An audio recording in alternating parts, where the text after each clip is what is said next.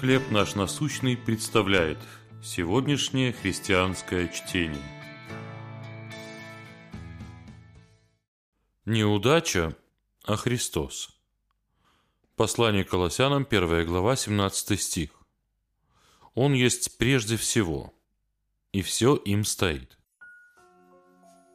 Согласно журналу Discover, во Вселенной существует около 700 квинтиллионов – это семерка с двадцатью нулями. Планет, но среди них нет ни одной похожей на Землю.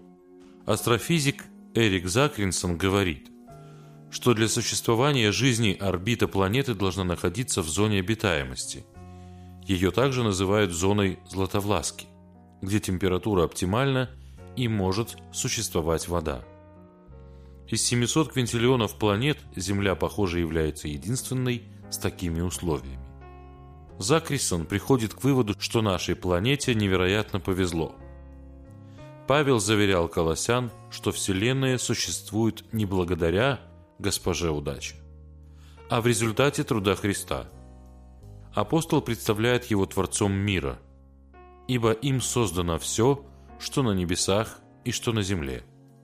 Наш Господь не только могущественный Создатель.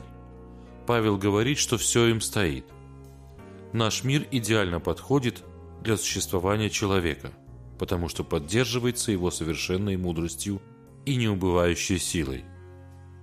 Наслаждаясь красотой творения, будем помнить, что это не случайное совпадение, а замысел всевластного и любящего Господа, в котором обитает вся полнота. Как на вас влияет понимание, что Христос управляет как всей Вселенной, так и вашей жизнью? В чем проявляется ваша зависимость от Него? Господь Иисус, благодарю, что Ты мудро и с любовью создал и поддерживаешь свое творение. Чтение на сегодня предоставлено служением «Хлеб наш насущный». Еще больше материалов вы найдете у нас на сайте, в соцсетях и YouTube.